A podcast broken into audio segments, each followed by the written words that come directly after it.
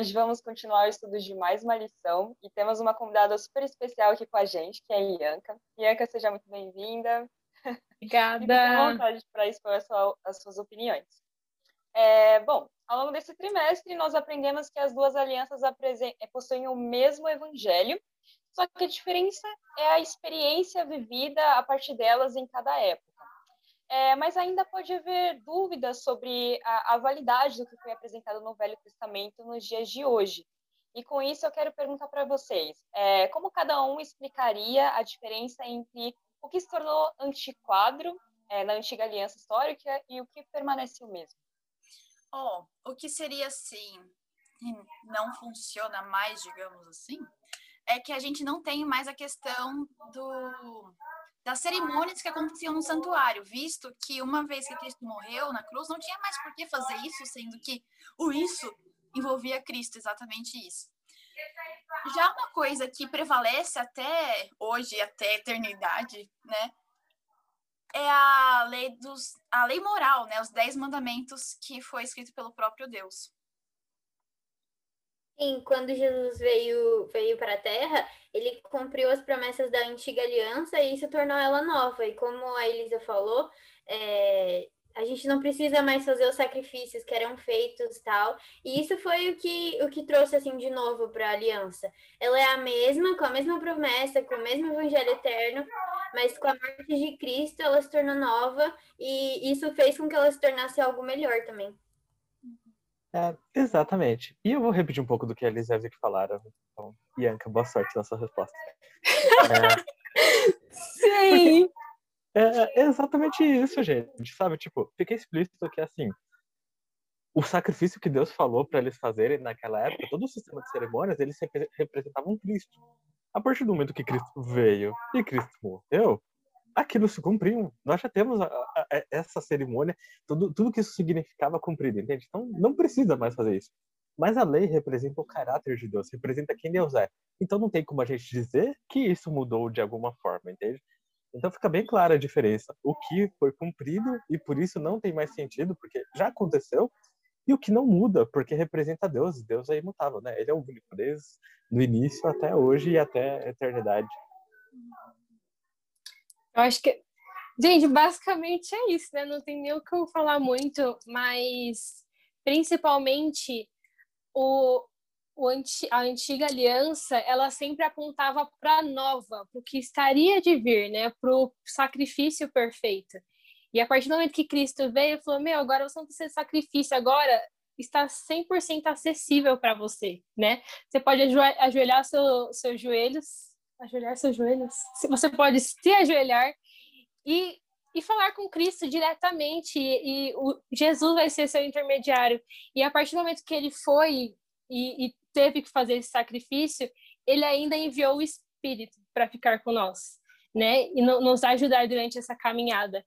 Então, acho que a principal coisa é realmente isso, de da, não precisa mais de sacrifício do cordeiro, agora o Cristo, o sacrifício perfeito já foi feito e vocês não precisam mais daquela religiosidade, de seguir todos aqueles rituais, porque agora não é mais esse fardo pesado que vocês precisam, sabe?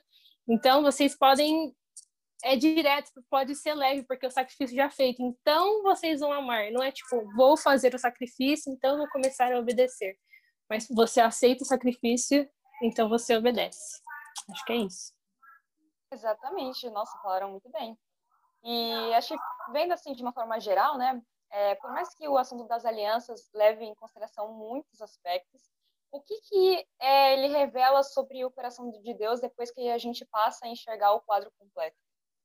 Olha, é uma coisa que eu tenho absorvido cada lição que tem acontecido, né? E para mim, o que eu pude perceber é que em todos os momentos da história, seja no começo, no meio, onde a gente está, até a vinda de Cristo, ele sempre se preocupa com a gente e de colocar pessoas na nossa vida, na, como foi na época antes dos profetas, dos apóstolos, pessoas que mostrassem o caminho correto para a gente conhecer mais a Deus, entender essa essa proposta de vida, digamos assim, a gente começar a viver conforme o que a palavra dele mostra pra gente, né? Então, Eu vejo um, um pai que se preocupa em ensinar bem os seus filhos, para mostrar para eles não serem enganados nem iludidos com a vida, mas um pai que ama eles e que está esperando a gente voltar para casa, digamos assim, sabe? A gente aceitar o convite e viver para sempre com ele. As alianças elas revelam para mim o amor, o cuidado, a preocupação de Deus em me salvar, em salvar você, em salvar os filhos, né? E no livro Maravilhosa Graça de Ellen White, ele escreve que a aliança de misericórdia foi feita antes da criação do mundo.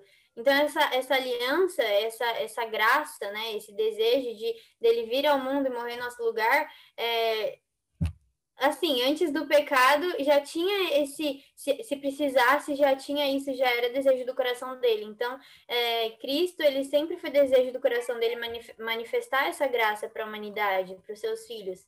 Então, revela para mim um pai de amor, de cuidado. É, exatamente. Tipo, as alianças, elas revelam a intenção de Deus, o propósito de Deus.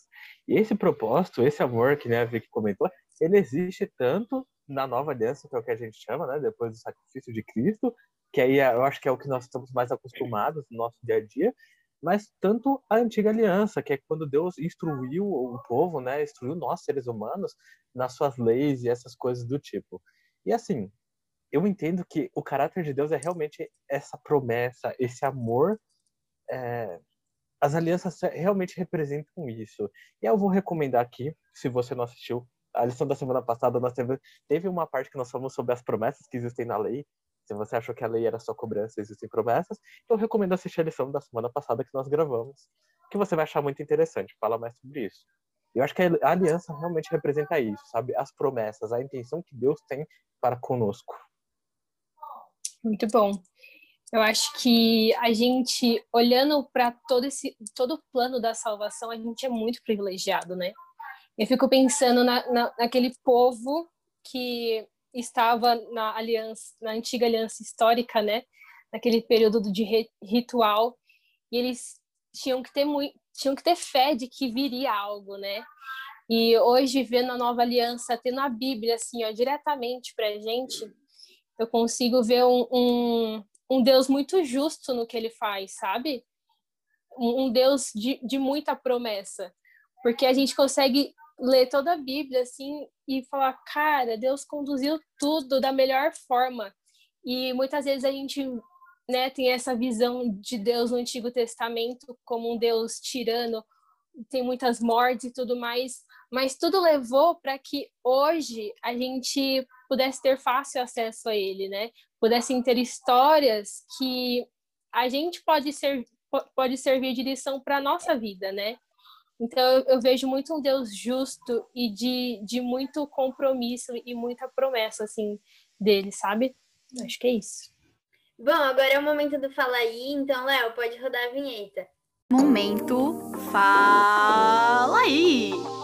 Bom, como vocês já sabem, agora é o momento do Fala aí, onde a gente vai resumir a lição dessa semana em uma palavra. Então, você que está assistindo a gente, já aproveita para deixar sua palavra aqui nos comentários, aproveita para dar uma revisada na lição também, assistir nosso vídeo completo e deixar sua palavra aqui embaixo, que a gente gosta bastante de ver. Bom, a minha palavra dessa semana é eternidade. A minha é conserto. A minha é entendimento. A minha é único. A minha é fidelidade. Bom, para finalizar, tem um trecho aqui de um livro da Ellen White, é, Fé e Obras, que eu acho que traz uma mensagem muito especial, muito importante que cabe para esse momento. Então, vou ler para vocês. É o seguinte: Jesus está em pé no lugar santíssimo é, do santuário celestial para comparecer agora na presença de Deus por nós. Ali, ele não cessa de apresentar seu povo, momento após momento, perfeito nele. No entanto, por sermos representados dessa maneira perante o Pai, não devemos imaginar que podemos abusar de sua misericórdia, tornando-nos descuidados, indiferentes e comodistas. Cristo não é ministro do pecado, é, somos perfeitos nele, aceitos no amado, somente se permanecermos nele pela fé.